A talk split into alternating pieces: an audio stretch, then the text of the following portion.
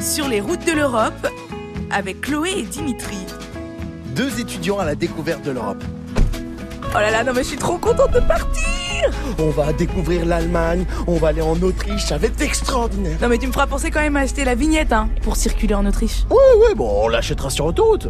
Après le poste frontière. Mais attends, mais tu plaisantes C'est tranquille, c'est comme à la maison. On va dans l'espace Schengen, libre de circuler. L'espace Schengen, c'est 26 États. On s'arrêtera à la frontière entre la Hongrie et la Roumanie. Là-bas, on présente les papiers. Cool, détente. Il fait 24 degrés. Mais oui, je sais, je sais. Non mais t'imagines avant on s'arrêtait à chaque poste frontière. T'imagines le truc?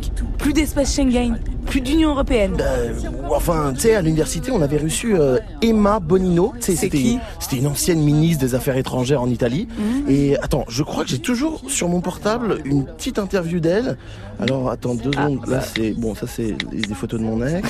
non, mais en fait, en gros, c'est une ministre et elle parle de la construction de l'Europe, de l'Union européenne. Bon, après, attention, c'est sa vision. Hein. L'Europe a été un miracle, je pense, le seul euh, projet politique réussi euh, des dernières décennies. Ça suffit de se rappeler que ça fait 60 ans que dans l'histoire c'est rien. L'Italie était détruite, la France, euh, l'Angleterre, l'Allemagne n'en parlons pas, la Pologne, l'Espagne, donc on était euh, et au bout de deux guerres mondiales et d'un génocide. Et grâce à ce projet européen qui a commencé modestement, entre guillemets, en 60 ans, on est devenu le continent le plus riche au monde, mais aussi à niveau de qualité de vie, à niveau de, de services sociaux, à, niveau d'alphabétisation, à niveau de, respect des droits de l'homme et de la femme. Et, et on est arrivé à la monnaie unique. Et à ce moment-là, à nouveau, euh, on a pensé que c'était le moment d'un peu de repos. Tu sais, elle parlait des- de la monnaie unique. Eh bien, sous sa forme scripturale, c'est le 1er janvier 1999 et deux ans après, en 2001, tu sais, on a eu les, les pièces et les billets. Sais, Il y avait, il y avait même des kits. Ça coûtait 15 euros et on pouvait en acheter. Hein. J'en ai eu un pour Noël.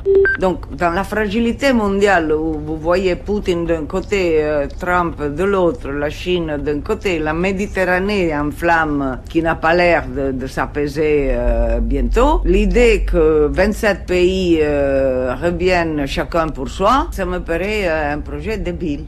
Il y a un truc qui me chagrine. Elle parle de 27 pays, mais c'est pas 28 Ouais, oui, enfin, on est bien 28 pays dans l'Union Européenne. Mais en fait, euh, le jour de l'entretien, elle était en mode Brexit, tu vois, donc euh, 27 pays. Ah Et toi qui sais tout Le fan de tube kitschissime Combien de pays à l'Eurovision? Il y en a 40, Madame Chloé. Bam Boum Arrête de faire ton malin, c'est bon, c'était trop fort. T'aurais dû préparer, je pense, un doctorat sur l'Eurovision. T'imagines, t'aurais pu jouer ta thèse en soirée. Bon là, comme tu prépares euh, lettres anciennes, tu seras plutôt euh, thé dansant, je pense. ça clash, ça clash. Allez en avant, en route pour Sibiu Sur les routes de l'Europe avec Chloé Lindsay Sibaï. Dimitri Gaspard Lambeille, un podcast France Bleu.